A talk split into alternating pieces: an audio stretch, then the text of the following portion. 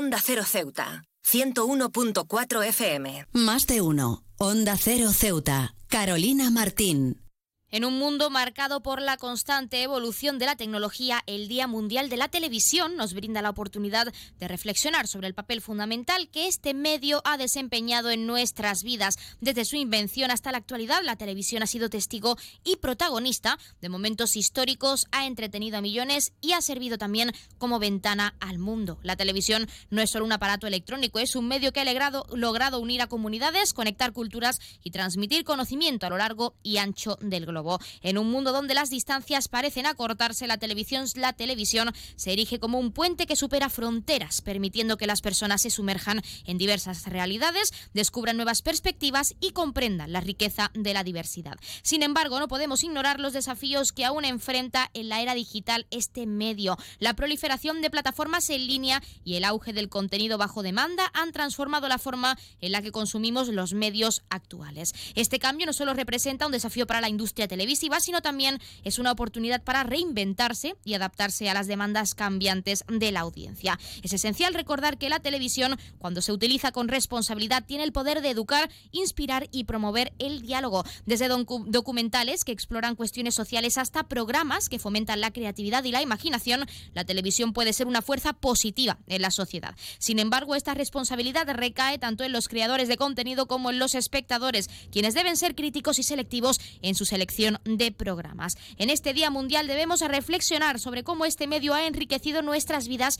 y también considerar su potencial para influir en el cambio social. La televisión puede ser un instrumento poderoso para la construcción de sociedades informadas y conscientes. Al mismo tiempo, es fundamental que nos comprometamos a utilizar este medio de manera ética, evitando la propagación de información falsa y contribuyendo a la construcción de un mundo más conectado y comprensivo. En un futuro donde la tecnología continúa avanzando a pasos agigantados, la televisión seguirá siendo un faro que ilumina nuestras experiencias y nos conecta con el vasto panorama del conocimiento humano. En esta jornada celebremos su impacto duradero y comprometámonos a aprovechar su potencial para construir un mundo más informado, inclusivo y sobre todo enriquecedor.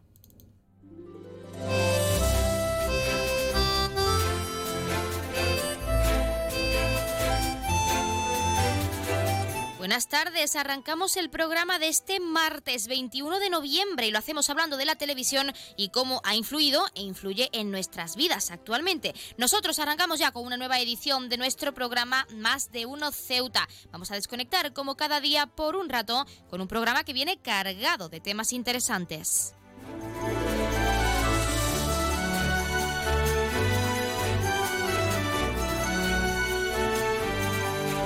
Y nos escuchan como cada día en el 101.4 de la frecuencia modulada y en las direcciones www.ondacero.es y www.ondaceroceuta.com. Ya saben que pueden como siempre participar en nuestro programa y pueden hacerlo de varias formas. En primer lugar, y hasta la 1.42 menos 20 del mediodía que nuestra compañera Yurena Díaz nos acerca toda la información local, pueden hacerlo en directo llamándonos al 856 200 179. Como cada día estaremos aquí hasta la 1.50, 2 menos 10 del mediodía. Si lo prefieren, pueden enviarnos una nota de voz o un mensaje a nuestro WhatsApp, que es el 639 40 38 11, o un correo electrónico a la dirección ceuta Y otra alternativa, ya saben, es contactarnos y seguirnos en redes sociales, porque como ya saben, estamos en Facebook y en Twitter en arroba onda cero ceuta.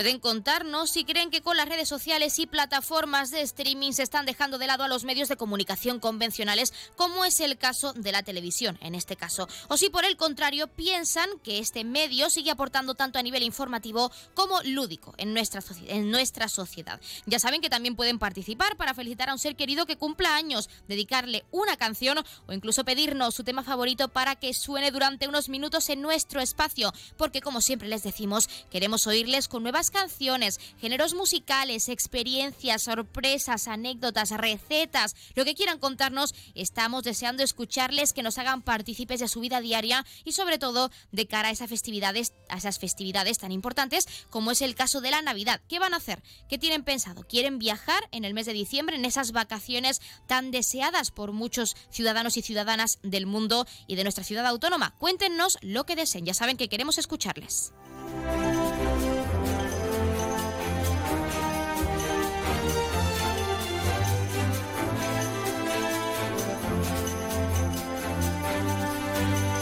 Pues tenemos muchas cosas que contarles cuando son las 12 y 25 minutos de este mediodía, como siempre, recordando que la empresa Elity, la empresa de transporte aéreo de nuestra ciudad, cuenta con una bonificación del 60% para aquellas personas no residentes en esta perla del Mediterráneo, tanto desde Algeciras como desde Málaga. Como decimos, se acerca la Navidad, fiesta importante para muchos ciudadanos y ciudadanas, así que aprovechen y formalicen este descuento a través de la página web www.elity.es y con este recordatorio, como cada día, comenzamos con nuestro programa.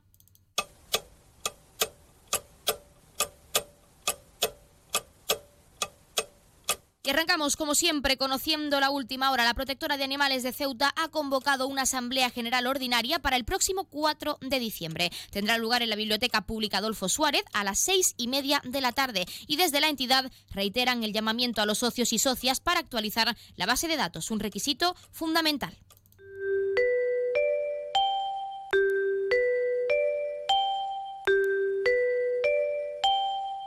Ya tenemos la previsión meteorológica según apunta la Agencia Estatal de Meteorología. Para la jornada de hoy tendremos cielos mayormente despejados, temperaturas máximas de 22 grados y mínimas de 16. Ahora mismo tenemos 22 grados y el viento ha cambiado y ahora sopla de poniente.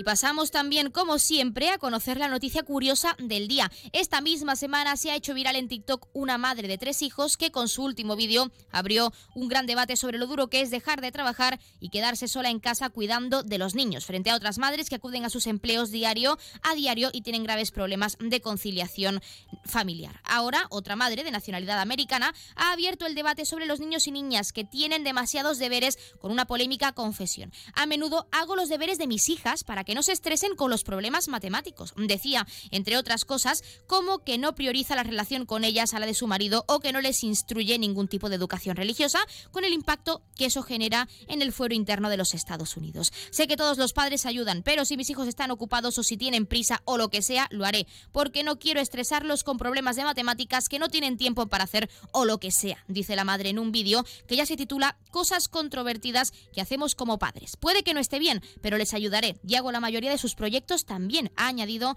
para encender más una mecha que no tardó en prender. Los comentarios se dividieron entre los que entienden y comparten que los niños tienen demasiada carga de trabajo en su tiempo libre cuando ya pasan siete horas en el colegio, hasta los que critican que hagan los deberes de sus hijos, asegurando que, en este caso, les está dando un mal ejemplo por lo que respecta al esfuerzo, sacrificio y también el trabajo duro. Pueden contarnos, de hecho, si creen que se debería apoyar pero no hacer los trabajos a los más pequeños de la casa o si están de acuerdo con esta madre que realiza los proyectos y deberes de sus hijos, de sus hijas en este caso, cuando se encuentran, dice, estresadas después de tanto tiempo de jornada escolar, como es esas siete horas en el centro educativo correspondiente. Cuéntenos.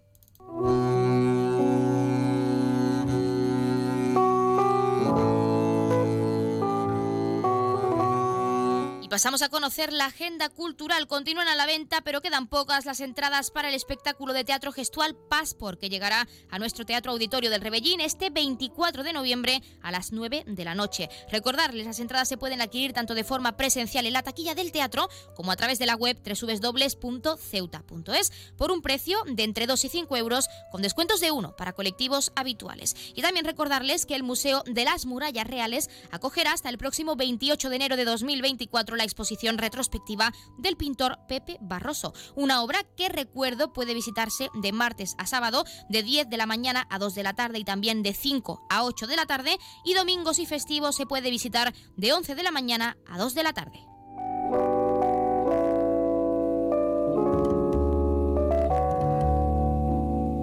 Como es costumbre, también contarles qué ocurrió un día como hoy. En 1953, las autoridades del Museo de Historia Natural de Londres, en Reino Unido, anuncian que el hombre de Piltdown, uno de los famosos eslabones perdidos, es un fraude. En 1969 se establece en Estados Unidos el primer enlace de la red ARPANET, antecesora del actual Internet, entre dos computadoras ubicadas en la UCLA, Universidad de California, en Los Ángeles y también en la Universidad de Stanford. Y en 1990, la compañía Nintendo pone en Japón a la venta la consola de videojuegos Super Nintendo Entertainment System. Y finalmente, en 2014 se forma un agujero de 50 metros de diámetro que se traga varias casas de un pequeño pueblo cerca de una ciudad rusa de la ciudad rusa, perdón, de Solikamsk en Urales.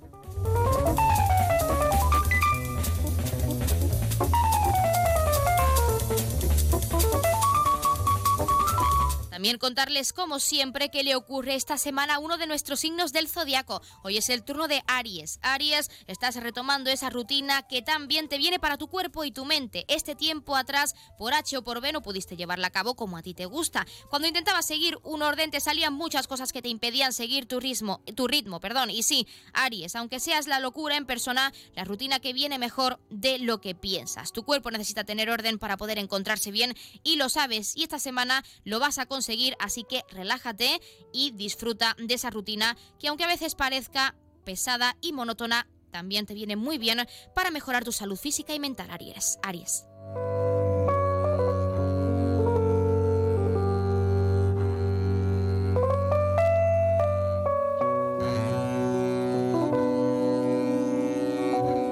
La empresa Educador realizará durante las jornadas de este martes y miércoles diversos talleres y actividades centrados en los más pequeños y cuyo objetivo es la concienciación a través del juego. Nos lo contaba su gerente José Ángel Rivas, al que por supuesto vamos a escuchar. Vamos a trabajar, pues, sobre todo fundamentalmente en un derecho, en el derecho del juego de, para los niños. Y tenemos diferentes tipos de talleres, como puede ser carrera de, saco a lo grande, eh, un juego con, aros y juego a la comba. Está todo relacionado para que puedan trabajar en un grupo de, clase completo, los 25, los 25 niños. Nuestra idea de sacarlo es porque ya pasan muchas horas dentro del, centro educativo y el sacarlo del centro y realizarlo en la actividad la plaza de Nelson Mandela, como a ver que, los niños pues eh, están haciendo otro tipo de actividades educativas y a raíz de nuestra, de nuestra empresa poderlo enfocarlo para que sea mucho más divertido y mucho más llamativo. Pues ya lo han escuchado, estarán situados en la Plaza Nelson Mandela hoy martes de nueve y media de la mañana. Están situados hasta la una y media del mediodía y también lo harán mañana miércoles. Así que estén muy pendientes por si quieren pasarse y ver esos talleres tan interesantes. Y ahora sí, cuando son las 12 y 32 minutos de este mediodía, vamos a entrar de lleno en nuestros contenidos y entrevistas. Tenemos mucho que contarles hoy, así que no se lo pierdan, que arrancamos ya con nuestro Más de Uno Ceuta. Más de Uno, Onda Cero Ceuta. Carolina Martín. ¿Estás buscando darle a tu hogar un toque moderno y elegante? No busques más. En Gavitec, tu nave de lámparas en Ceuta, tenemos todo lo que necesitas. Contamos con un equipo de expertos en decoración e instalaciones eléctricas de bajo consumo que te ayudarán a ahorrar en tu factura de la luz. En nuestra exposición encontrarás una amplia variedad de lámparas que se adaptan a todos los estilos y gustos. Además contamos con un amplio catálogo para que puedas encontrar la lámpara perfecta sin tener que salir de Ceuta. Pero eso no es todo. En Gavitec también disponemos de ventiladores silenciosos con control remoto, ideales para refrescar tu hogar en los días más calurosos. Y si te gusta la iluminación decorativa, contamos con tiras de LED y bombillas compatibles con dispositivos móviles Alexa y Google Home. Y si buscas opciones ecológicas, también tenemos luminarias con carga solar. Podrás iluminar tu hogar de manera sostenible y ahorrar energía al mismo tiempo. Además, en Gavitec también ofrecemos material eléctrico de calidad y confianza. Estamos en Muelle Poniente, nave 104. Te esperamos con los brazos abiertos. Gavitec ilumina tu vida.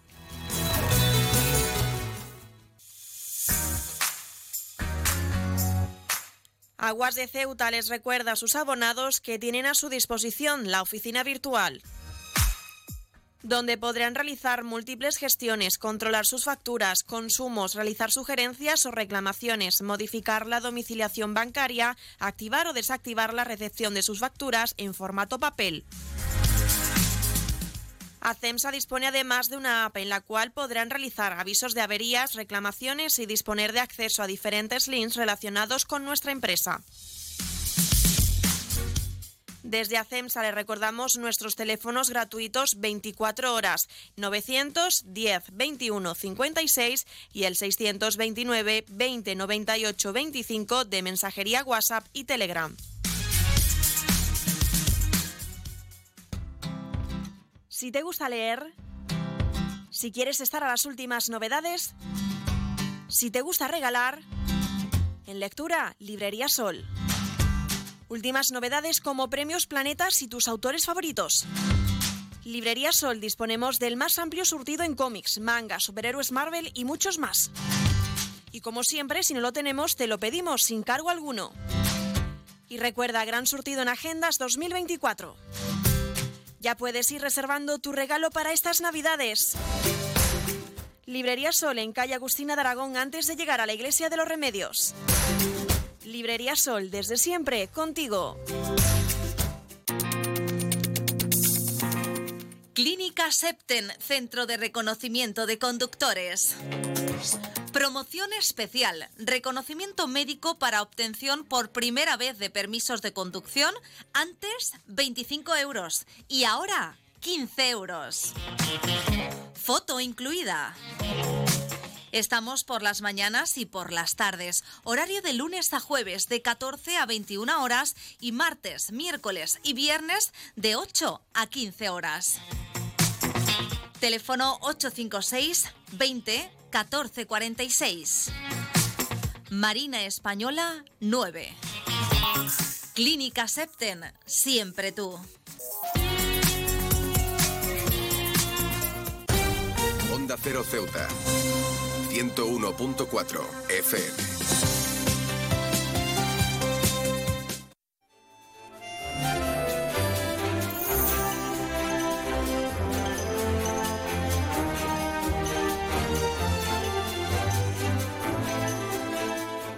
El deporte es un hábito crucial para gozar de una vida saludable, tanto por sus beneficios a nivel físico como psicológico. Pero queremos saber más y en nuestra sección de salud por ello tenemos a, Frank, a Franchek Drobnik, portavoz de la NIR Pharma y especialista en medicina deportiva. Muy buenas tardes. Hola, muy buenas tardes. Bueno, exactamente y sobre todo en esta temporada de frío, en primer lugar, ¿cómo beneficia el deporte, sobre todo a nivel físico, que es lo más importante con estos cambios de temperatura? Bueno, eh, en temporada de frío y en temporada caliente, pero bueno, eh, ya que lo indicas, en temporada de frío, bueno, en cualquier caso, el deporte lo que hace, eh, la actividad física continuada, lo que hace es facilita pues una mejor adaptación a nivel vasomotor, es decir, de que las arterias y las venas se acomodan a la necesidad de los músculos, de las articulaciones, de un mayor aporte de sangre, de calor, etcétera. Y eso lo que hace es que aumente el diámetro o disminuya el diámetro en función de las necesidades.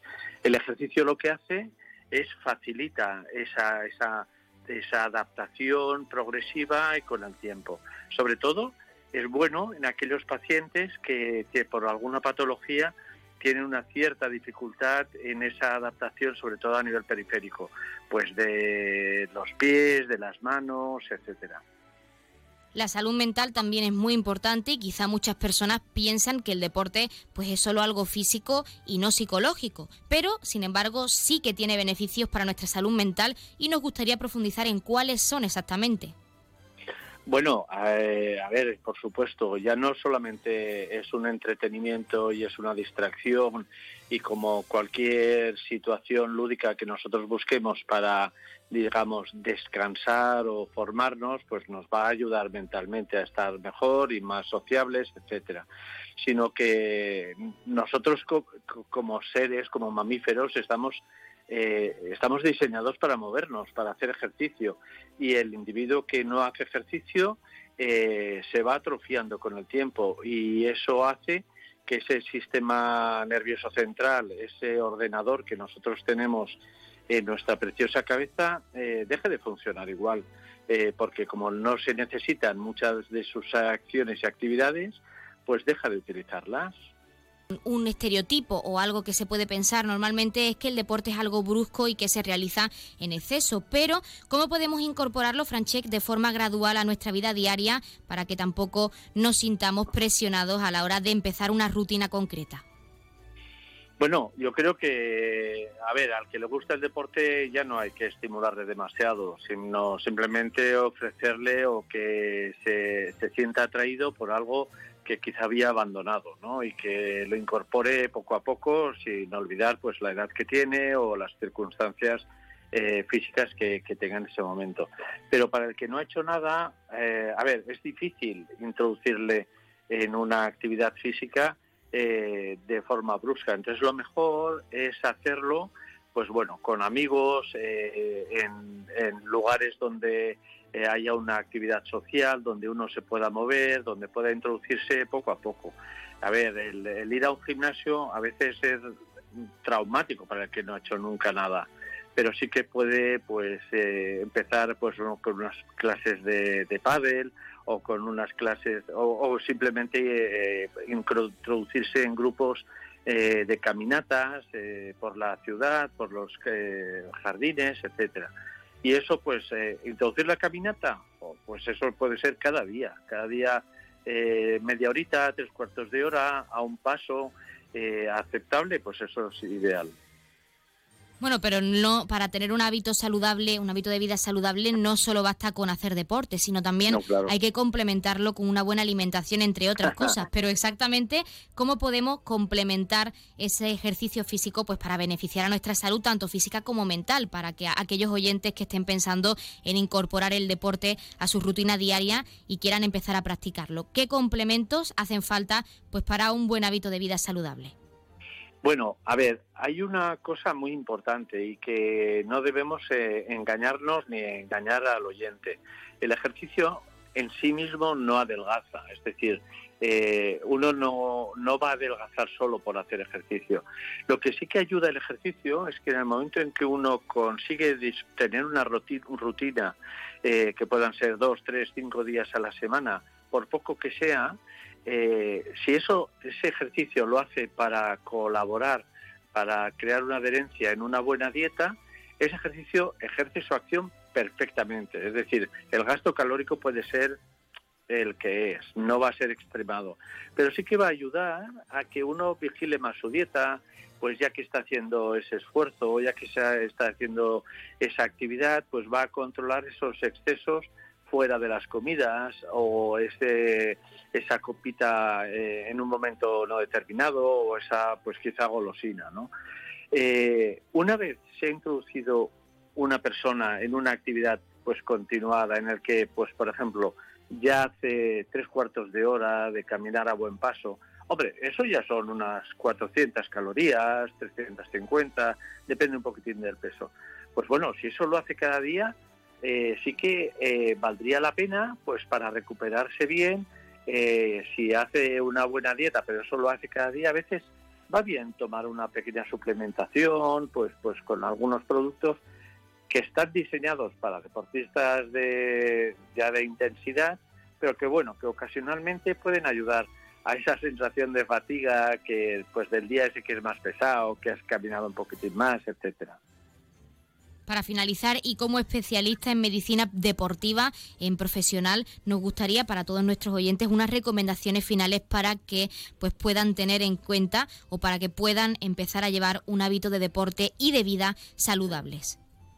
Bueno, a ver, eh, lo ideal pues sería pues al menos cada día hacer un mínimo de 10.000 pasos. Eso es una cosa que es clásica y que ahora todos los relojitos estos baratos de, nos lo dicen lo que tenemos que hacer.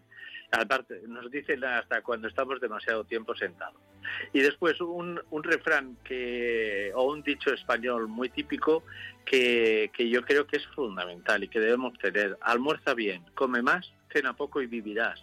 Es decir, hay que almorzar bien, hay que desayunar bien eh, hay que hacer un ejercicio por la mañana, un ejercicio por la tarde, que pueden ser 20, 30 minutitos de caminar y comer lo adecuado y la verdad es cenar poco. Y realmente lo que estamos acostumbrados, yo pienso que muy, muy, muy aquí en la piel de toro, eh, sobre todo a cenar bien. Y yo creo que eso debería ser solamente el extra del fin de semana. Pues nosotros nos quedamos con esas recomendaciones finales y Franchek Drogni, portavoz de la Nier Pharma y especialista en medicina deportiva, agradecer también la participación en nuestra sección de salud y en nuestro programa para hablarnos del deporte como un elemento esencial para pues tener mantener nuestra salud tanto física como mental. Muchísimas gracias. Gracias a vosotros. Espero que haya sido útil para alguien. Gracias.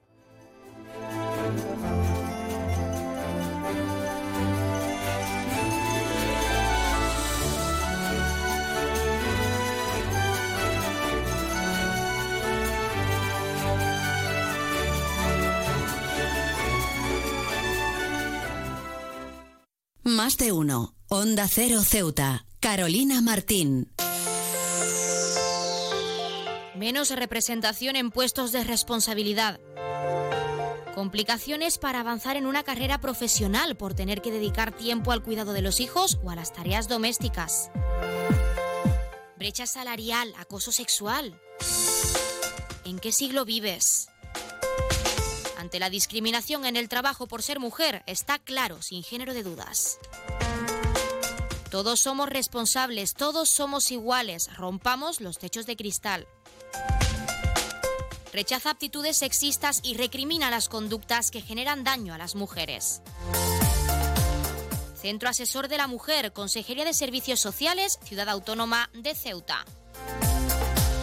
Pacto de Estado contra la Violencia de Género.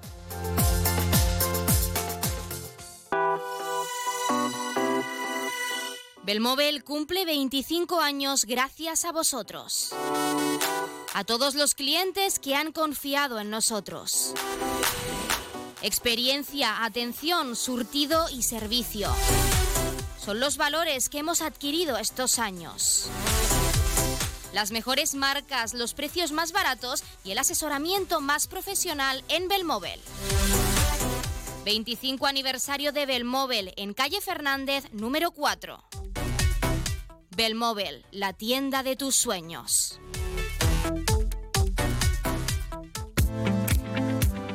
Bailar, beber, reír, mirar.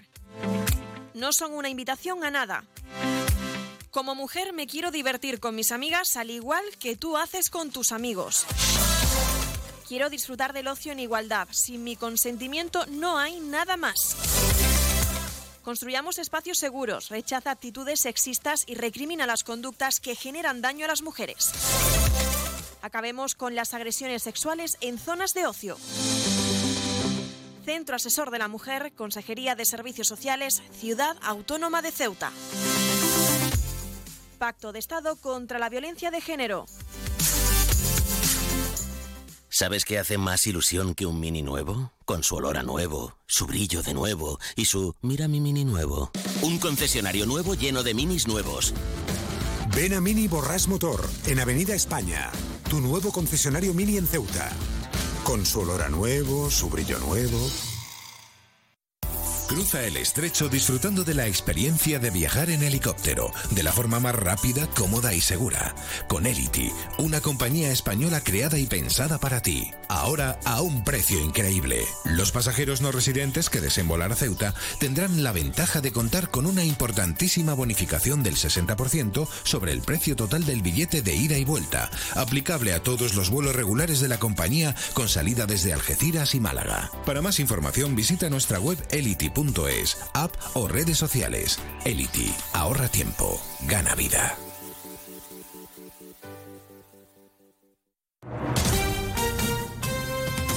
Onda Cero Ceuta. 101.4 FM.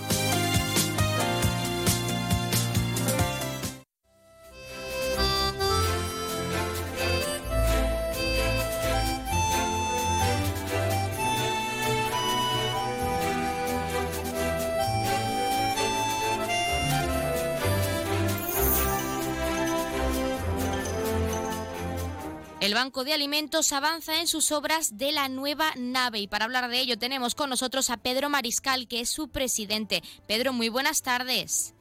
Buenas tardes. ¿Qué tal? Bueno, en primer lugar nos gustaría saber cuál es la situación actual de esa nave, cómo avanzan, cómo están esas obras. eh, la obra va, marcando los tiempos y va perfectamente.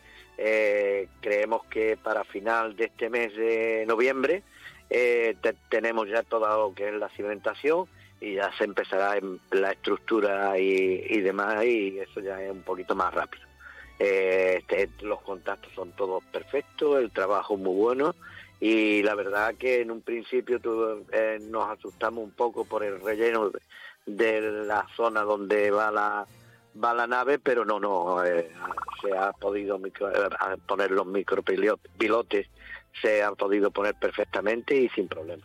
Por recordarlo, para que todos nuestros oyentes lo tengan claro, ¿cuáles son las dimensiones de esa gran nave pues para la que podréis contar el Banco de Alimentos de Ceuta? Bueno, eh, la, la, superficie total que tenemos de, de terreno son 1.508 metros. Son la, la superficie que tenemos. Construida, construida, vamos a construir una nave de unos 800, 825 metros aproximadamente. El resto va a quedar para la zona de aparcamiento, zona carga y descarga y, zona de estar también, porque vamos a poner una especie de, de rotonda para que se puedan dar la vuelta los, los camiones. Bueno, la cosa cuando se termine eh, va, a ser, va a ser una eh, un principio de cómo va a quedar esa zona donde está, está se va a quedar ubicada el banco de, alimentos. Va a ser eh, eh, el prototipo de y, y, la y la y los márgenes que tienen que seguir las demás las demás naves que hagan y, demás en, que la hagan en consonancia con con lo que nosotros estamos haciendo un proyecto de grandes dimensiones, pero también tenemos que hablar de eventos, porque sabemos que tenéis pensado realizar esa gran recogida navideña de alimentos y nos gustaría saber, Pedro, cómo se va a desarrollar. Ahora mismo, ahora mismo estamos en la, fase de la captación de voluntarios para apoyarnos en, los distintos establecimientos donde se vamos a estar, que va a ser prácticamente en todo Ceuta, decir que hay dos formas de, donar, tres formas de donar en vez de dos, tres. Las tres eh, son, son de las siguientes. Una es en persona, es decir, que el, donante compra en el supermercado y lo da como siempre la bolsita que, que, entregamos a, la entrada y demás, pero para eso hay unos supermercados que lo admiten y otros supermercados que no lo admiten. Todos tienen que ser de la, de la forma número dos, que es por la línea de, caja. Es decir, para, tú pasas por caja, eh, que una compra, te, valoran y, y, en ese mismo momento le dice, quiero donar para el banco de, alimentos 10, 10 euros. Y son 10 euros que le llegan íntegros, íntegros al banco de, de, alimentos. Porque mucha gente empieza que si el IVA, que si no sé qué, que si no sé cuánto, después tiene que pagar. No, no, no. A nosotros nos llegan los 10 euros, eso, o los cinco, o los cuatro, o uno, lo que done. Lo que done nos llega íntegro. Y, y tenemos una ventaja, que en vez de comprar, eh, en vez de, donar, eh, el donante, eh, y valga la redundancia en esta, en esta palabra, no, no precisa eh, partirse la cabeza. ¿Qué es lo que necesitan? ¿Qué es lo que no necesitan? No, porque lo que necesitamos lo sabemos nosotros. Y si en ese momento estamos llenos de leche y nos trae leche, pues entonces mm, mm, al final mm, se mal da los alimentos a las personas que, que lo necesitan. y en cambio, si lo compramos lo compramos nosotros, que siempre se compra en ese mismo establecimiento donde se ha hecho esa recogida, eh, para porque es así. Y, nosotros pues lo podemos emplear eso en otros productos que sí que son de, primera necesidad, que sí podemos utilizarlo. Y la tercera forma es a través de la cuenta, del número de cuenta corriente de, del Banco de Alimentos de, de Ceuta y el Bizum.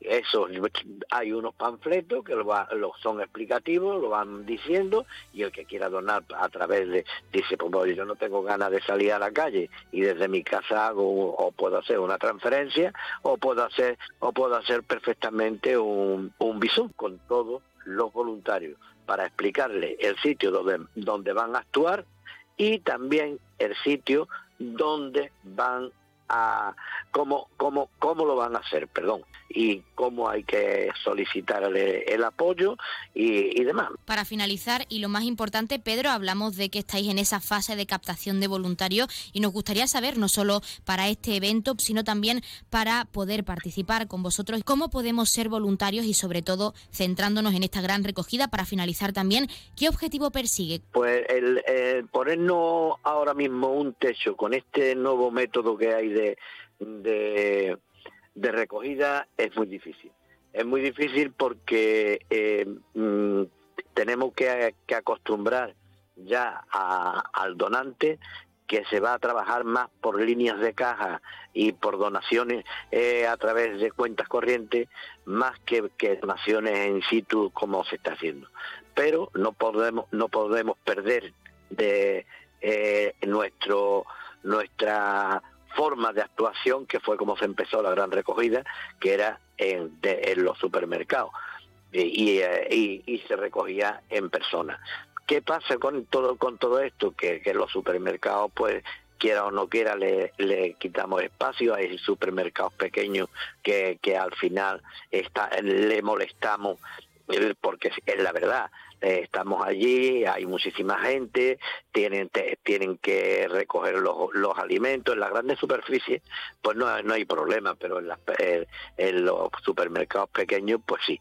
Entonces todas estas cosas, y si se hace por línea de caja, evita, evita la aglomeración, evita las cajas en medio y evita muchísimas cosas. Pues Pedro Mariscal, presidente del Banco de Alimentos de Ceuta, como siempre estaremos muy pendientes de esa recogida, gran recogida de alimentos navideña y de cómo podemos aportar, que ya nos has comentado esas diversas formas para poder donar y ayudaros a vosotros y a esas personas que más los necesitan en nuestra ciudad autónoma y agradecerte la participación en nuestro programa para hablarnos de esto y de ese gran proyecto que es la nave y que avanza a muy buen ritmo, que también nos alegramos. Muchísimas gracias. Gracias, gracias a vosotros.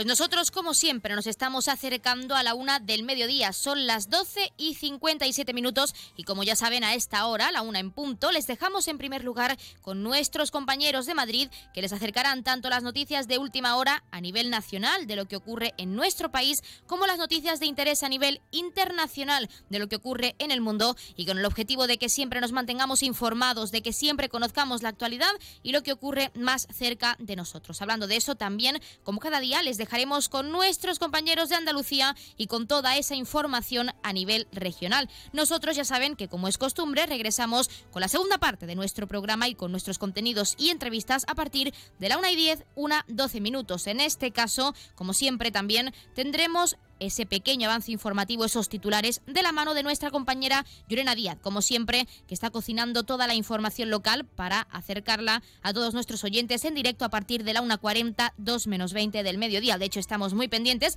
porque hoy, martes 21 de noviembre, se está celebrando ese Consejo de Gobiernos, esa comparecencia del portavoz del Gobierno local, como siempre, comparecencia semanal para trasladar todos los asuntos aprobados por ese Consejo de Gobierno. Así que nuestra compañera Llorena Díaz nos traerá toda esa actualidad en cuanto a esta comparecencia, a este encuentro semanal con los medios de comunicación. Nosotros también por adelantarles tenemos que contarles que en la segunda parte de nuestro programa, nuestro Más de Uno Ceuta, nos hemos trasladado a, en este caso, a el edificio sindical de comisiones obreras porque hemos conocido su programa de actividades para este 25 de noviembre, Día Internacional contra la Violencia de Género. Escucharemos a la secretaria de las Mujeres, Igualdad y Condiciones de Trabajo del sindicato, Yolanda Díaz, y la secretaria de la Mujer en la Federación de Servicios de Comisiones Obreras también de Ceuta, que es Alicia Vivo. Nos explicaban ese programa de actividades, nos lo contaban, y también contarles que en el día de ayer estuvimos en la Biblioteca Pública Adolfo Suárez, porque también se presentó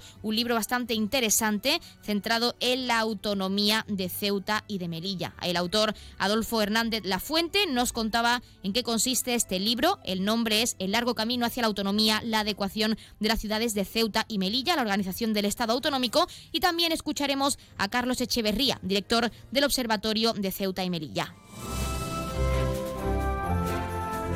Ahora sí, les dejamos con nuestros compañeros de Madrid y Andalucía con esa información nacional, internacional y, regional. Regresamos, como ya saben, a partir de la 1 y 10 y unas 12 minutos para acercarles toda esta información que les estamos adelantando y recordarles que hasta esa hora, una 42 menos 20 del mediodía, con ese informativo local de la mano de nuestra compañera, pueden seguir llamándonos al 856-200-179. Regresamos enseguida, no se vayan.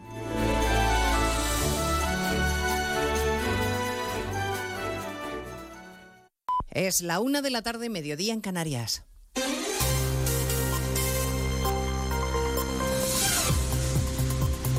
Noticias en Onda Cero. Buenas tardes. Les resumimos a esta hora algunos de los asuntos de los que hablaremos con detalle a partir de las 2 en Noticias Mediodía, empezando por las novedades judiciales de la mañana. La decisión del juez de la Audiencia Nacional García Castellón de pedirle al Supremo que investigue por terrorismo a Carlas Puigdemont por el caso de Tsunami Democratic. El magistrado ha elevado una petición razonada al tribunal en la que enumera todos y cada uno de los indicios que apuntan a que el fugado es una autoridad incuestionable en la organización de los disturbios violentos de la plataforma. En contra del criterio de la Fiscalía. Ya saben que no apreció terrorismo. Pasa García Castellón la pelota al tejado del Supremo por ser Puigdemont aforado y pide que se le investigue a él, a Marta Rovira y a otros 10 responsables de la plataforma. La segunda decisión relevante del Supremo es que ha apreciado que hubo desviación de poder en la propuesta del fiscal general de promover a fiscal de sala a Dolores Delgado y ha ordenado que se le haga una nueva propuesta. En lo político, a esta hora, siguen las ceremonias de traspaso de carteras. Los 22 ministros del nuevo gobierno de Sánchez van tomando posesión en sus eh, departamentos con discurso destacado de Irene Montero, que se va de igualdad lanzando un dardo directo, directísimo a Pedro Sánchez. Querida ministra Belarra, hoy Pedro Sánchez nos echa de este gobierno. Es precisamente por haber hecho lo que dijimos que haríamos, poner las instituciones al servicio del avance en derechos feministas. Pedro Sánchez nos echa de este gobierno y rompe con ello la unidad de un bloque democrático en el que nos necesitamos todas todos y todes las unas a las otras y más que nunca. Le ha deseado a su sucesora Ana Redonda que Ana Redondo que no la dejen sola como a ella. El ministro de Justicia acumula poder en esta legislatura. Ya ha recogido también de manos de Pilar Llop su nueva cartera al frente de Justicia y lo ha hecho Bolaños recordando la tarea pendiente de renovar el poder judicial y pidiendo un debate de patriotismo y no de partidismo. En el Ministerio de Justicia está Eva Llamazares. Tengan por seguro que todo lo que tenga que hacer lo haré con diálogo, pero lo haré al repletísimo salón del Ministerio de Justicia. Le ha quedado claro el mandato con el que aterriza Bolaños, lidiar con el malestar con la amnistía que inunda la judicatura y recorre transversalmente a todos los operadores jurídicos. Junto a la convivencia democrática, Bolaños tampoco oculta que hará lo imprescindible para renovar el CGPJ. No hay equidistancia posible entre cumplir la Constitución o no cumplirla. No existe la equidistancia. Cinco años después, hemos de renovar el Consejo. Lo hemos de hacer, por supuesto, por respeto a la Constitución y a la ley, pero sobre todo por respeto a los ciudadanos, por respeto a la judicatura, a los magistrados, a los jueces.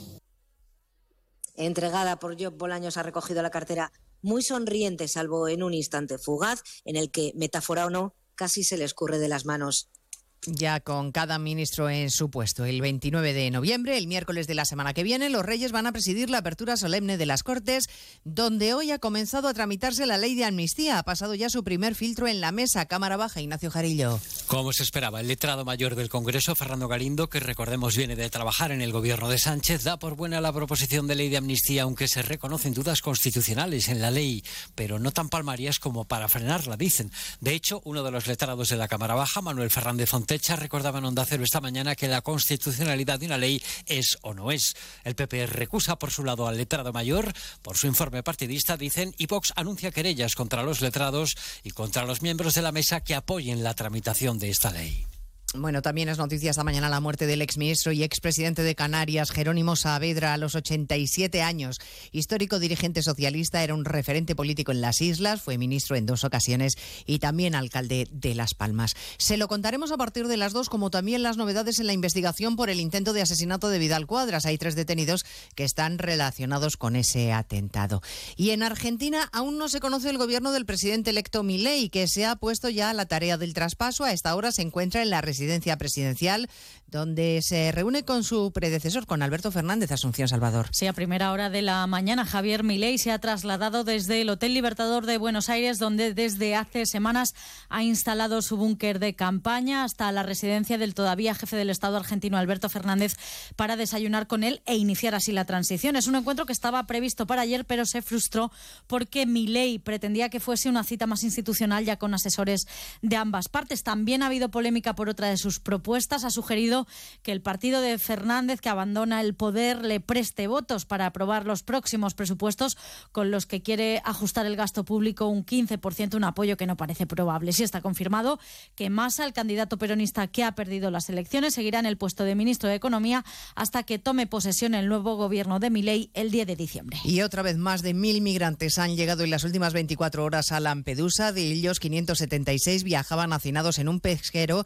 que había partido de Libia. En Canarias también siguen los desembarcos. Un cayuco con 91 personas a bordo ha llegado por sus propios medios a El Hierro. De todo ello hablaremos en 55 minutos cuando resumamos la actualidad de esta mañana de martes 21 de noviembre. Elena Gijón, a las 2, Noticias Mediodía.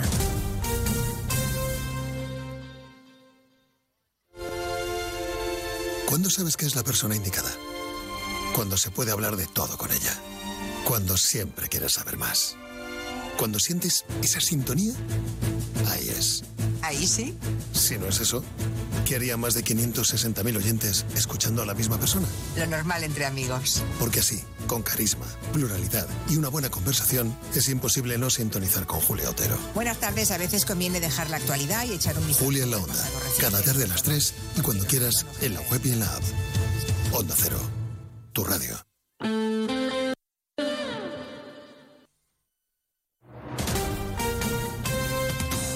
Andalucía, Onda Cero.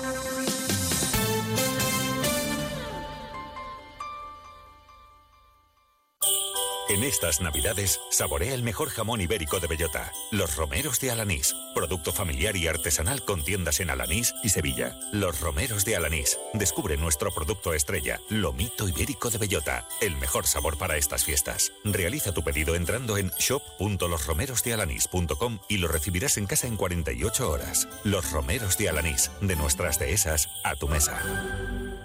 Disfruta el Black Friday con Social Energy. Llévate 200 euros en tu batería virtual con Quiroluz, con seguro todo riesgo incluido los dos primeros años y grandes descuentos con hasta 25 años de garantía en todas nuestras instalaciones de primeras marcas. Esta semana 20 meses sin intereses al 0% TAE. Pide tu cita al 955 44 11 11 o socialenergy.es. La revolución solar es Social Energy. Sobre todo, Onda Cero Andalucía.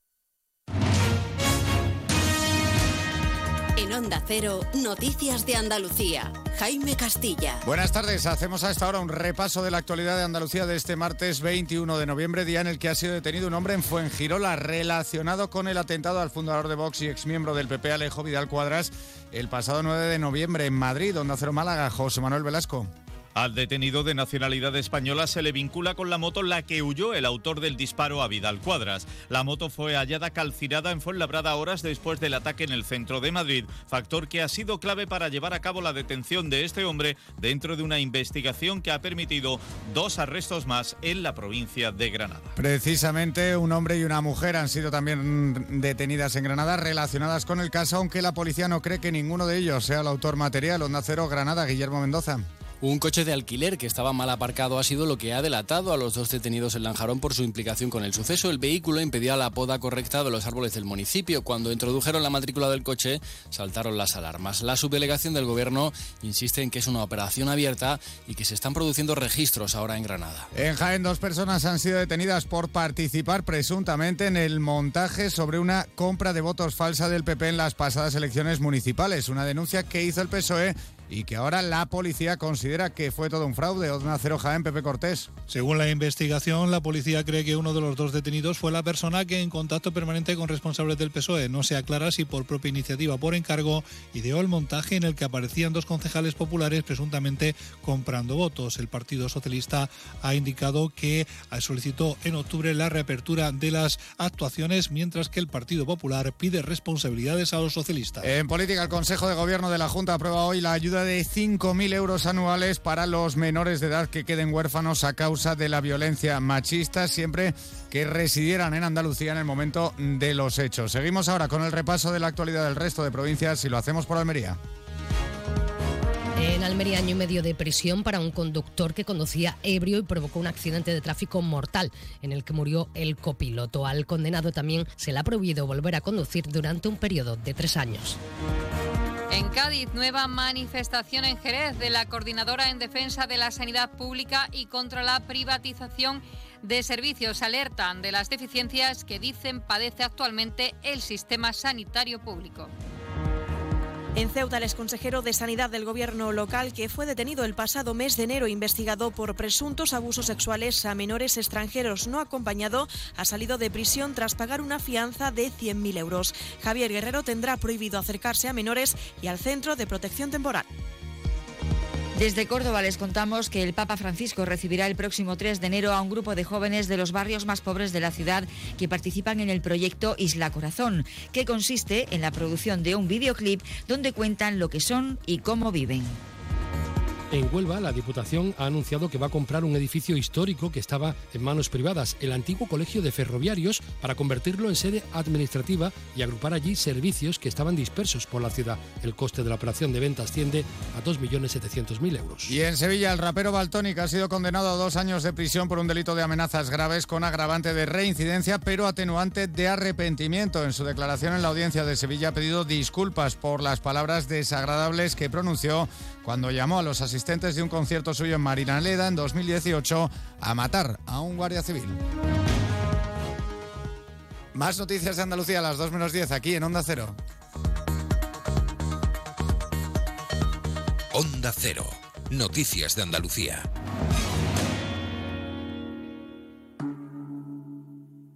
Montepío, ¿en qué podemos ayudarle? Inicio en breve mis vacaciones y antes me gustaría hacerme una revisión médica. No se preocupe, lo tiene cubierto. Puede concertar la cita con su médico por teléfono a través de nuestra web, con la garantía de Adeslas, entidad reaseguradora de los productos de salud de Montepío.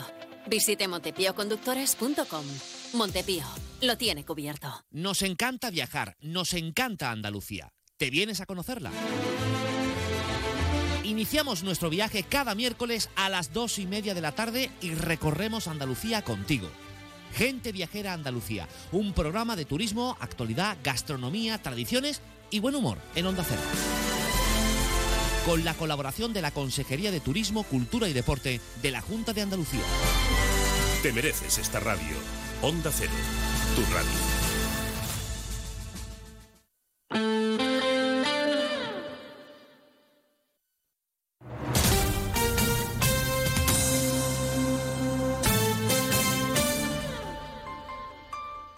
Onda Cero Ceuta, 101.4 FM. Más de uno. Onda Cero Ceuta. Carolina Martín.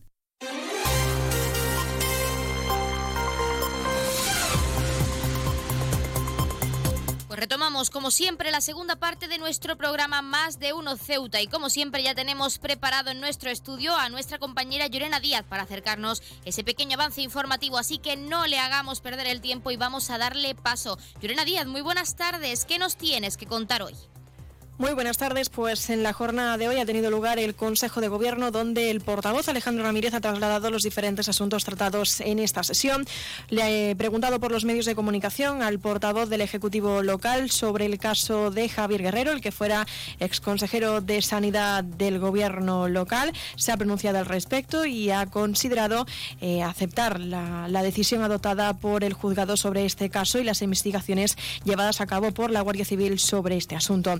Del mismo modo, el portavoz del Gobierno también ha valorado en otro orden de asuntos la composición del nuevo Gobierno de la Nación que acompañará al presidente del Gobierno, Pedro Sánchez, en esta legislatura. Ramírez ha insistido que la ciudad está pendiente de establecer una agenda de reuniones para trasladar cuestiones que son de gestión directa por el Ejecutivo de Sánchez en beneficio a Ceuta, como es el plan estratégico, la financiación autonómica, la problemática en cuanto al área de sanidad o como es el caso de la modificación a las cuotas a la seguridad social, donde la ciudad pretende elevar elevar la propuesta de poder revertir esta situación aplicando el modelo anterior. También el gobierno local se ha congratulado de la firma de cesión de la parcela por parte de la Autoridad Portuaria de Ceuta, una parcela que estará destinada a la futura instalación de la conectividad entre Ceuta y la península mediante el proyecto del cable submarino. Son cuestiones que trasladaremos durante nuestro informativo del mediodía y que hablaremos más extensamente sobre este asunto. En otro orden de asuntos, también contarles en la jornada de hoy que el Boletín Oficial del Estado ha publicado ya la resolución para dar a conocer el plazo de presentación de solicitudes para la obtención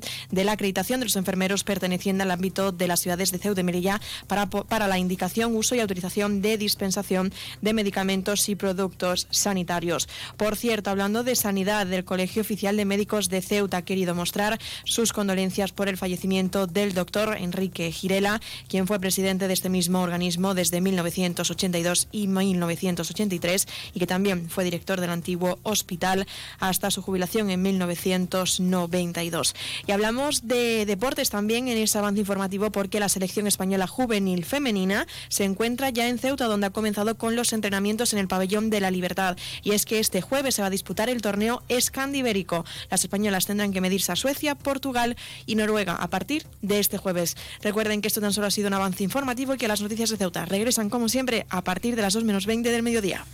Pues muchísimas gracias, como siempre, a nuestra compañera Llorena Díaz, que nos deja ese pequeño avance de cara a toda la información local, que como ya saben regresa a partir de las 2 menos 20 del mediodía y de lo que estaremos muy pendientes. Pero continuamos aquí en nuestro Más de Uno Ceuta y con nuestros contenidos y entrevistas, así que aún no se vayan, que nos queda mucho por contarles y como les adelantábamos antes de desconectar con nuestros compañeros de Madrid y Andalucía, hemos estado en, en el edificio sindical de comisiones obreras porque la secretaria de las Mujeres, Igualdad y Condiciones de Trabajo de ese sindicato, Yolanda Díaz, y también la secretaria de la Mujer en la Federación de Servicios de este sindicato, también Alicia Vivo, nos contaban ese programa de actividades y acciones que van a realizar por el Día Internacional contra la Violencia de Género. También han presentado una revista centrada en este día para seguir luchando, dicen, contra una lacra muy presente en nuestra sociedad. Así que tenemos mucho que contarles. Continuamos ya con esta segunda parte de nuestro Más de Uno Ceuta.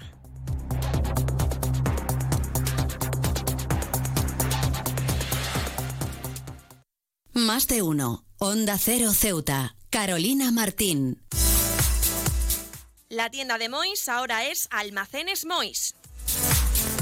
Seguimos siendo los mismos, pero ahora queremos atenderte más y mejor. Te lo mereces. Nos hemos trasladado a la calle Real 33, edificio Ainara, junto a Farmacia Nieto, antiguo taller de marquetería. Almacenes Mois, ahora más artículos, más novedades y como siempre con los mejores precios. Y no te pierdas nuestras ofertas y liquidaciones. Almacenes Mois, por y para ti. Un árbol, un sol, mi mamá, Ahora los impuestos son cosa de niños. Servicios Tributarios de Ceuta se lo pone muy fácil. A partir de ahora podrá pagar sus impuestos a través de la página web tributosceuta.org. Solo necesitará una tarjeta de crédito y la carta de pago que recibió por correo y con un solo clic se ahorrará tiempo, colas y desplazamientos. Recuerde tributosceuta.org. Servicios Tributarios de Ceuta, Ciudad de Ceuta. Nuevo horario de caja de 8 de la mañana a 2 de la tarde. Onda Cero Ceuta. 101.4 FM.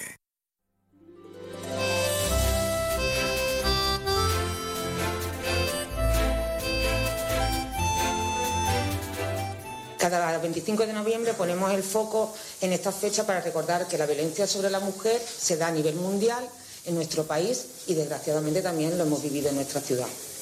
Presentamos esta campaña con lo que pretendemos continuar sensibilizando a la sociedad mostrando nuestro rechazo hacia la violencia sobre las mujeres y su entorno. Eh, esta campaña eh, se divide en dos líneas.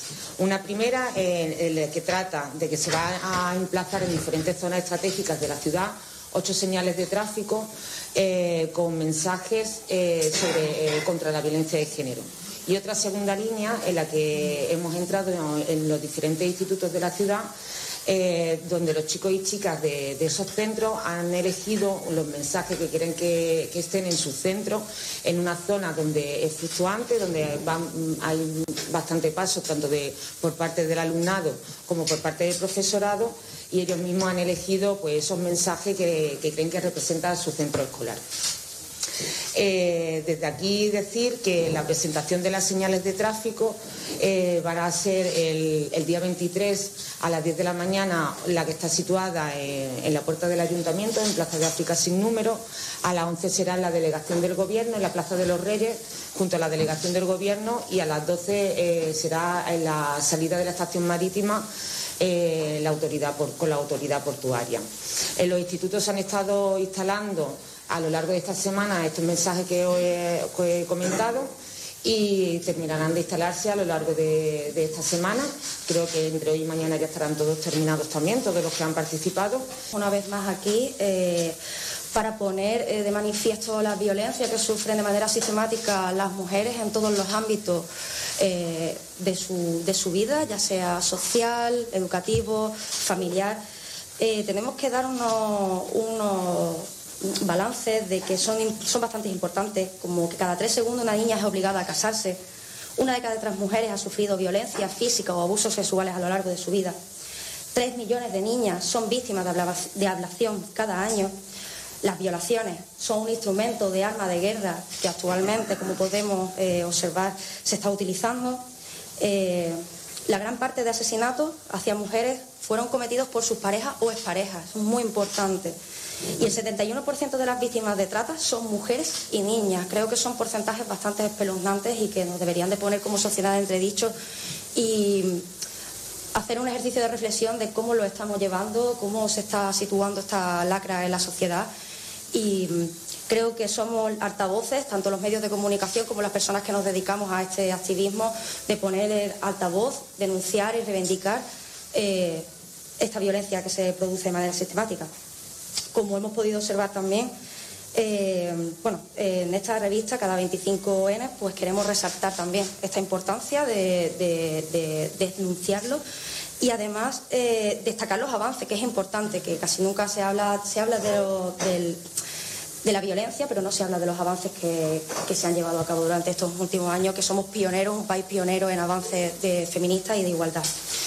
en este año, aparte, Muchos de los, contenidos que hemos metido es el manifiesto que ha hecho la Confederación a nivel nacional, que hace un resumen del Observatorio Nacional que llevaron a cabo el año pasado. Eh, también hemos incluido una campaña nacional eh, de la Confederación que se llama Juntas Construimos un Futuro con Pensiones, que se marca del acuerdo de diálogo social para la ampliación de los derechos de los y las pensionistas, la reducción de la brecha de género y la sostenibilidad del sistema público de pensiones.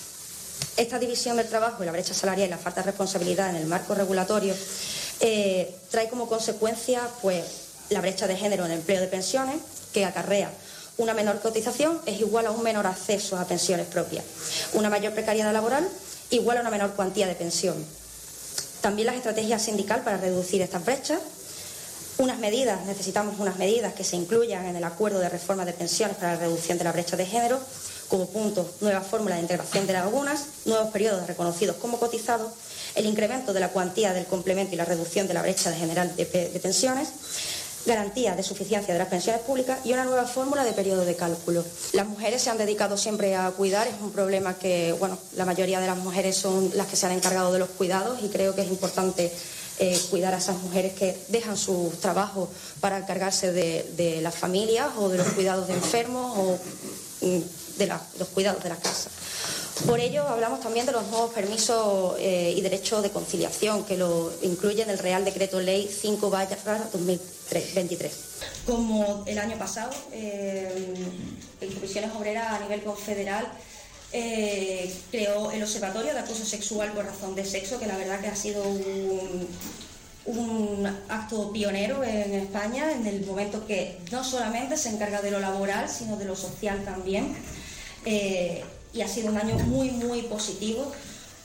En el que hay que recordar que nada más crearse eh, se atendió a una profesional de los, médicos de, los medios de comunicación que relataba un testimonio de acoso sexual. Estamos muy contentas, la verdad, el año ha sido bastante positivo a la hora de, la evolución de, este observatorio y seguiremos trabajando para, para, que esto siga sumando, sigamos teniendo estadísticas y una de las de las cosas importantes es que la mayor parte de personas que han consultado esto no son afiliadas de comisiones obreras, por lo tanto, una vez más deja mm, visible de que nosotros y nosotras no solamente nos encargamos de nuestros afiliados, de nuestras siglas, sino que tenemos una visión social. Nosotros somos un sindicato de clase en el que buscamos la igualdad real y efectiva para todos y todas y estaremos siempre encantadas y encantados de poder ayudar, de poder seguir sumando y de poder seguir eh, sumando momentos y y avances para esta sociedad y sobre todo para las mujeres, niños y niñas.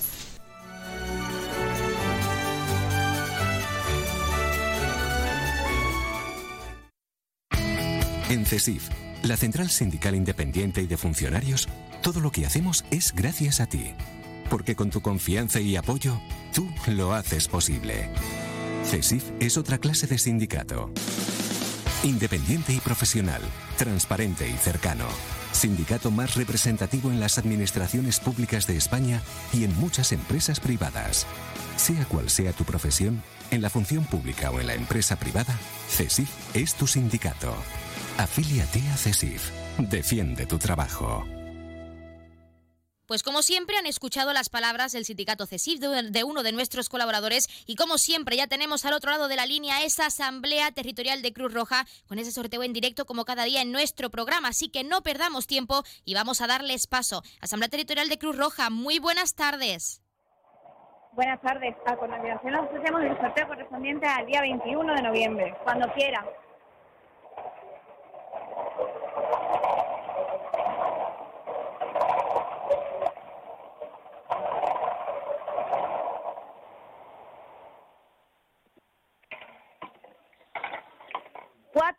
488, 488. Felicitaciones a los ganadores, un cordial saludo y hasta mañana. Pues hasta mañana a la Asamblea Territorial de Cruz Roja y como siempre muchísimas gracias por participar con ese sorteo en directo para todos nuestros oyentes y en nuestro programa. Y enhorabuena a todos los premiados y premiadas que como cada día esperamos hayan recibido esa gran noticia con nosotros en directo y que no hayan sido pocos, que es lo más importante. Recordarles el número agraciado de hoy que ha sido el 488 488, popularmente conocido como los bombos. Ahora sí, pasamos a conocer los números de interés. Ya saben que el 112 es para emergencias, el 016 para la lucha contra el maltrato, el 900 018 018 para el acoso escolar. Y el 024 el teléfono de atención a conductas suicidas. Y si quieren contratar un servicio de taxi, ya saben que en Ceuta contamos con dos empresas, Autotaxi con el 856 925 225 y también tenemos Radio Taxi con el 956 51 5406, 956 51 5407 y el 956 51 5408. Y ahora sí también pasamos a conocer las farmacias de guardia disponibles para hoy, martes 21 de noviembre. Horario diurno tendremos disponibles la farmacia Partida en, la, en el Paseo del Rebellín número 7 y la farmacia Ares en la Avenida España número 3. Y en horario nocturno, como siempre, tendremos disponible esa farmacia de confianza, la farmacia Puya, situada, como ya saben, en la calle Teniente Coronel Gautier, número 10, en la barriada de San José. Vamos a recordarles horario diurno, Farmacia Partida, Paseo del Rebellín número 7 y Farmacia Ares, Avenida España número 3. Y ahora sí, como siempre, les hemos acercado esos números de interés y farmacias de guardia. También vamos a dejarles con algo de música para que desconecten y regresamos con la recta final de nuestro programa, como también les adelantábamos hace unos minutos. Estuvimos en el día de ayer en la Biblioteca Pública Adolfo Suárez, donde se presentó el libro El largo camino hacia la autonomía, la adecuación de las ciudades de Ceuta y Melilla a la organización del Estado autonómico. Vamos a escuchar a su autor, que es Adolfo Hernández Lafuente, y también escucharemos a Carlos Echeverría, director del Observatorio de Ceuta y Melilla, en esa presentación. Así que no se lo pierdan, que aún tenemos mucho que contarles, pero primero algo de música para que desconecten, no se vayan. Full Harmony.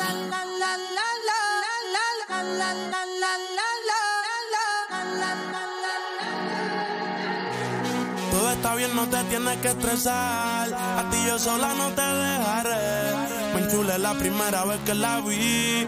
Me enamoré cuando con ella bailé. Desde hace rato se quería pegar puse la espalda contra la pared. Y si yo bajo, sabes que le haré. Tú quieres mami, se le viran los ojos. La miro y se relambe. El pinta labios rojo. Esa cintura suelta. Baby, si yo te cojo, te subo a la altura. Tú dime y te recojo.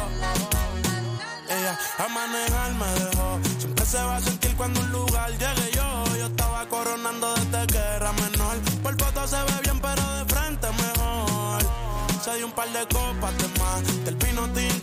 pidió pausa cuando iba por el quinto. Le di una vuelta por el barrio con la quinco.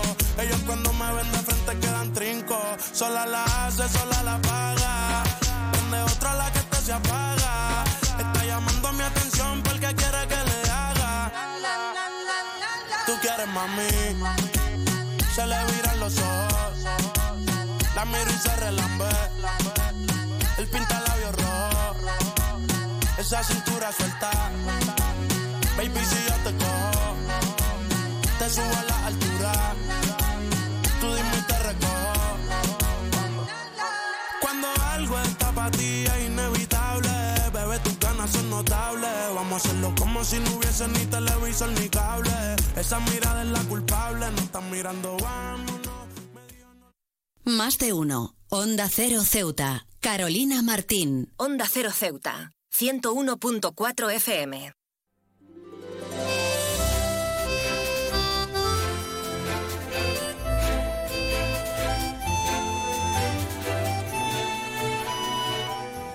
Eh, todos los estatutos de autonomía de todas las comunidades autónomas sufrieron y se so- sometieron a una revisión, a un análisis de qué efectos producía, qué problemas había y se abordaron mediante procesos reflexivos y de negociación sus modificaciones necesarias.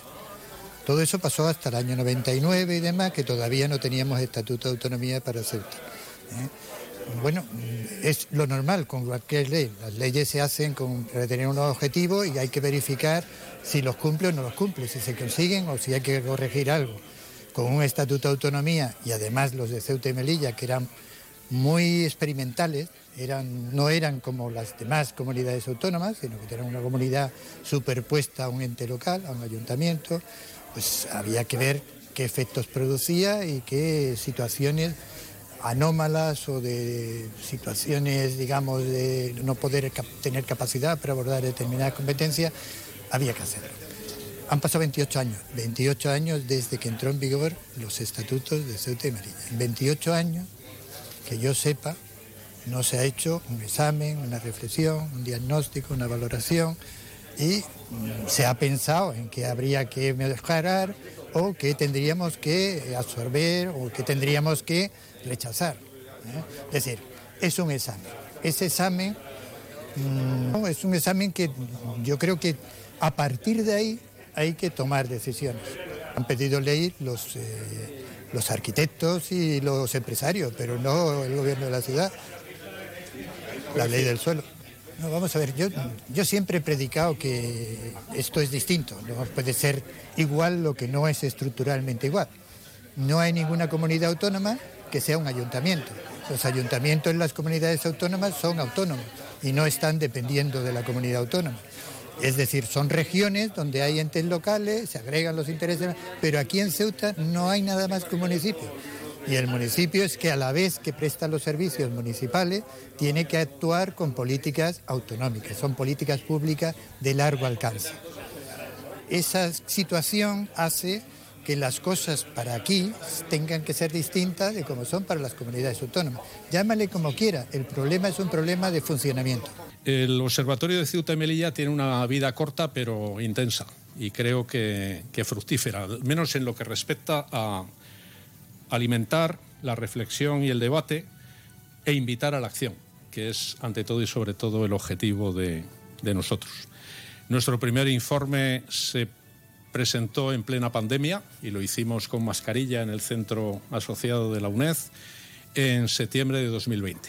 Y ahora estamos en, en noviembre de 2023 presentando el, el último publicado y pronto eh, tendremos uno, uno nuevo que ya está en imprenta y que presentaremos el mes que viene y ojalá que también lo presentemos aquí dentro del mes de diciembre en, en Ceuta. Haremos una presentación inicial en, en Málaga. Bien, pero vamos a lo que vamos. Cuando en el observatorio eh, llegamos al tema que nos ocupa y en el que Adolfo es eh, el experto, como decías muy bien, a nivel nacional, pues eh, tratamos de hacer como hacemos siempre, buscar a la persona o las personas idóneas. Y, e hicimos lo que solemos hacer siempre, ir a, a las fuentes sobre el terreno, y en este sentido quiero agradecer a, a mis compañeros de la UNED, destacando además que los cuatro que aquí estamos pertenecemos a la misma carrera, Ciencias Políticas y Sociología, que es decir, eh, mucho. Eh, y Enrique, ¿verdad? Me ayudaste a encontrar a la persona idónea para hacer un informe. Nosotros en nuestra labor lo que invitamos a los autores a los que conseguimos enrolar es a hacer informes que, no siendo muy extensos, sean lo suficientemente jugosos, incisivos, y esa invitación a la reflexión y a la acción que nos ocupa. Adolfo cumplió de inmediato en la redacción y presentación del informe, pero tanto a él como a nosotros nos supo a poco, es decir, quedaban muchas cosas que había que desarrollar. Y para eso, pues qué mejor que la fórmula de, un libro que además, dicho sea de paso, aparte de los demás eh, participantes que estáis, aquí, para nosotros como Observatorio de- de Ceuta y Melilla es el primer libro en el que ponemos nuestro membrete. Hasta ahora todo han sido eh, informes. Por tanto, estamos muy satisfechos por lo que hemos conseguido hasta ahora y sabiendo que esa semilla está fructificando, porque tanto el informe en su momento como el libro ahora es una invitación a, vamos a dejarlo en la parte final de lo que he dicho, a la acción. Eh, lo que él hace es poner sobre la mesa lo que hay, demostrando que lo que tenemos eh, puede ser mucho más eh, útil en términos de sacarle más partido y allá donde haya que eh, desarrollar otros puntos, pues para eso estamos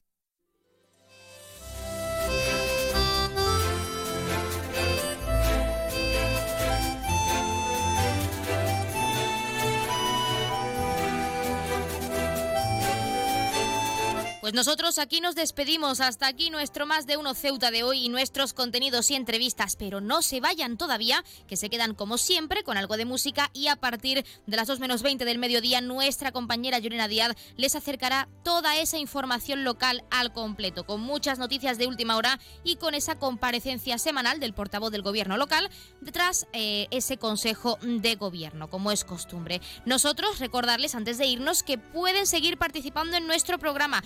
Hacerlo a través de nuestro WhatsApp, que es el 639 40 38 11, o si lo prefieren, tienen disponible también nuestro correo electrónico, ceuta. También tenemos nuestras redes sociales, pueden contactarnos y seguirnos en Facebook y en Twitter en arroba onda cero ceuta, pero si quieren estar al tanto de todo lo que ocurre tanto a nivel informativo como de la actualidad de nuestra ciudad, tienen disponible nuestra página web www.ondaceroceuta.com o si lo prefieren www.ondacero.es si nos buscan por nuestra emisora, la 101.4 de la frecuencia modulada, o por Ceuta directamente podrán encontrar todos nuestros podcasts y también podrán encontrar esos artículos para que no se pierdan ni un detalle y siempre estén conectados con nosotros, aunque no estemos en directo en esta emisora, como es costumbre, ya lo saben. Ahora sí, se quedan con algo de música y con nuestra compañera Llorena Díaz en unos minutos, que tomará los mandos de esta emisora con ese informativo. Por nuestra parte, que pasen muy buena tarde y nos escuchamos mañana.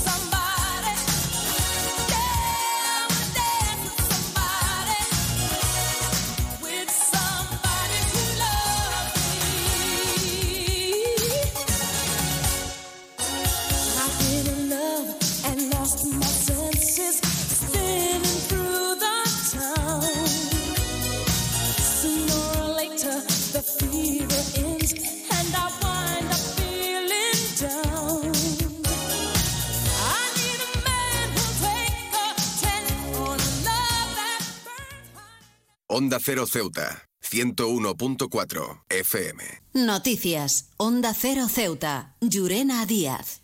Buenas tardes, son las 2 menos 20 del mediodía de este martes 21 de noviembre. Llega la hora de noticias de nuestra ciudad. Es la hora de noticias en Onda Cero.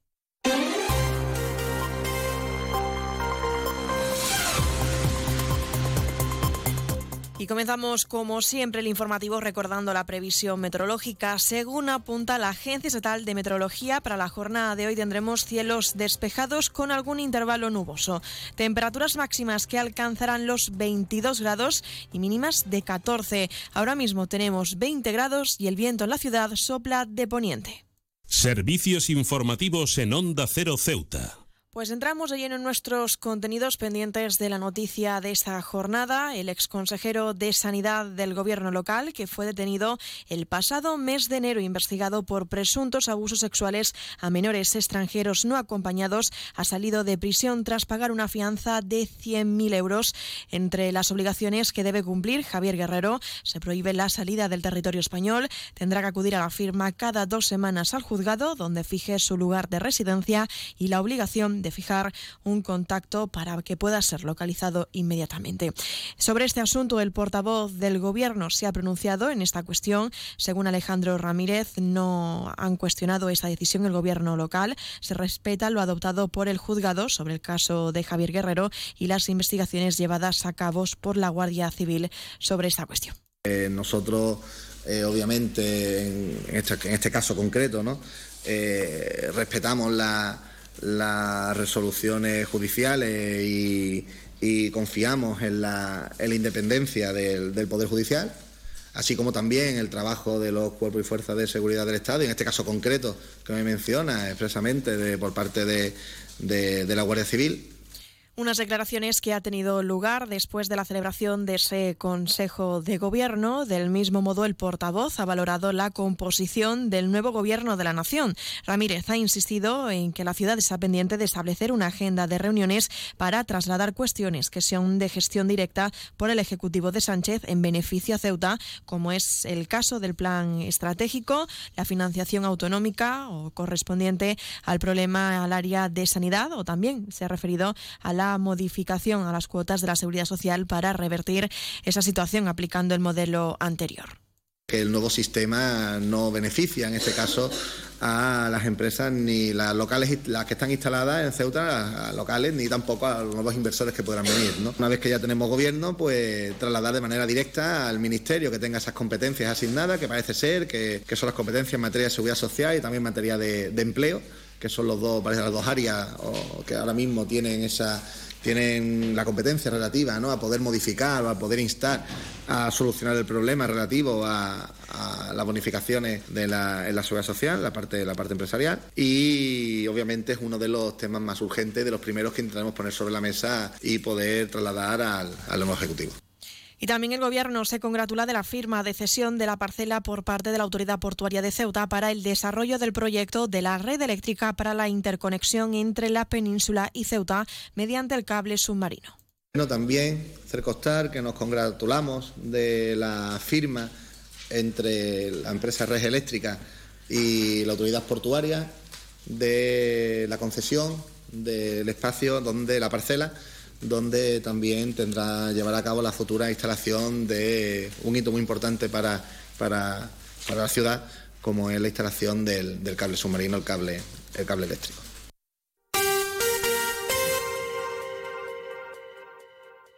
Y hablamos ahora de propuestas. El Partido Socialista reclamará a la Asamblea que ratifique su compromiso como institución con la erradicación y prevención de la violencia de género en todas sus expresiones. El secretario general del PSOE, Juan Gutiérrez, defiende que es una de las consecuencias entre las desigualdades sobre la mujer.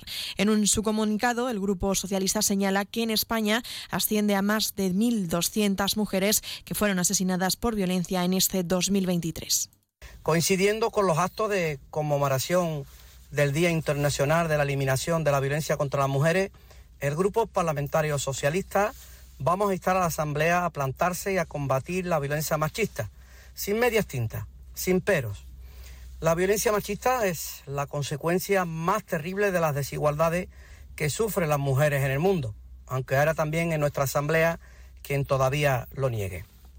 Este compromiso no es solo un gesto, no es solo una imagen, es un mensaje a las víctimas, a los agresores y al conjunto de la sociedad.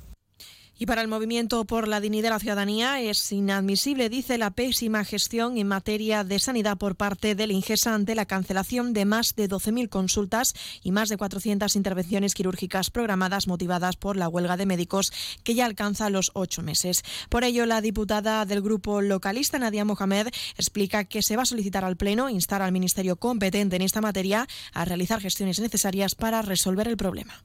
Uno de los motivos principales que han llevado a esta situación viene provocada por la incesante y preocupante fuga de médicos y especialistas que viene sufriendo nuestra ciudad durante todo este tiempo, dejando al descubierto la nula capacidad de gestión del Ingesa de asegurar su cobertura por nuevos profesionales, hasta el punto que se ha declarado a Ceuta y Melilla las únicas ciudades que siguen siendo competencia del Ingesa como zonas de difícil cobertura. Desde el movimiento consideramos como pésima la gestión de esta crisis en la que se encuentra la sanidad de nuestra ciudad por parte de la Administración competente en la materia, así como la pasividad con la que el Ejecutivo local observa cual espectador, sin exigir soluciones inmediatas.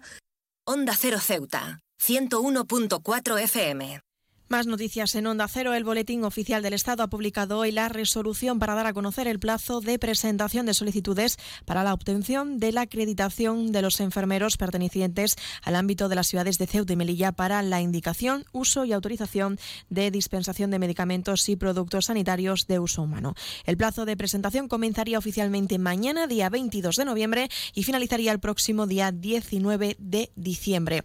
Por cierto, el Colegio Oficial de Médicos de Ceuta ha querido mostrar su sus condolencias por el fallecimiento del doctor Enrique Girela, quien fue presidente de este mismo organismo entre 1982 y 1983 y también director del Hospital Antiguo hasta su jubilación en 1992.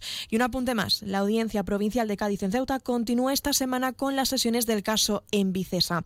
Varios acusados por cohecho han señalado al exgerente de la Sociedad Municipal, Antonio López, y a un policía portuario como el enlace clave para la entrega del dinero a cambio de una vivienda de protección oficial situada en Loma Colmenar. ¿Sabes qué hace más ilusión que un mini nuevo? Con su olor a nuevo, su brillo de nuevo y su mira mi mini nuevo. Un concesionario nuevo lleno de minis nuevos. Ven a Mini Borras Motor, en Avenida España, tu nuevo concesionario Mini en Ceuta. Con su olor a nuevo, su brillo nuevo.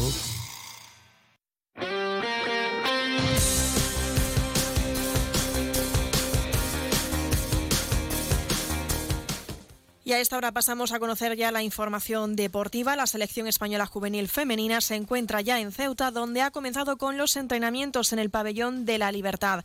Será este jueves cuando se dispute el torneo escandibérico. Las españolas tendrán que medirse a selecciones como Suecia, Portugal y Noruega. Estas tres selecciones llegarán mañana a Ceuta para preparar los primeros compromisos del torneo. Y la Federación de Balonmano de Ceuta ha presentado al Instituto Ceutí de Deportes el primer proyecto de una federación deportiva centrado exclusivamente en la práctica del deporte inclusivo. El objetivo es mejorar la calidad de vida de personas con discapacidad en la ciudad y su inclusión social.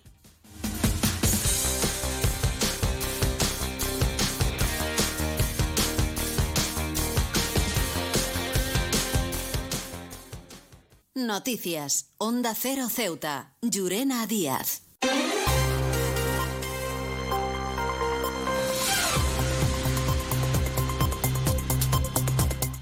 Y nos estamos acercando ya a las 2 menos 10 al final de nuestro informativo. Se quedan ahora con nuestros compañeros de Andalucía que les acercarán toda la información a nivel regional. Y como siempre, a partir de las 2 de la tarde, nuestros compañeros de Madrid les ofrecerán toda la actualidad a nivel nacional e internacional. Volvemos mañana, como siempre, a partir de las 8 y 20 de la mañana para contarles todo lo que suceda en nuestra ciudad durante las próximas horas. También aprovecho para recordarles que pueden seguir toda la actualidad en Ceuta a través de nuestras redes sociales en arroba Onda Cero Ceuta y también recordarles la previsión meteorológica que nos acompañará en el día de hoy. Tendremos cielos despejados con intervalos nubosos máximas de 22 y mínimas de 14.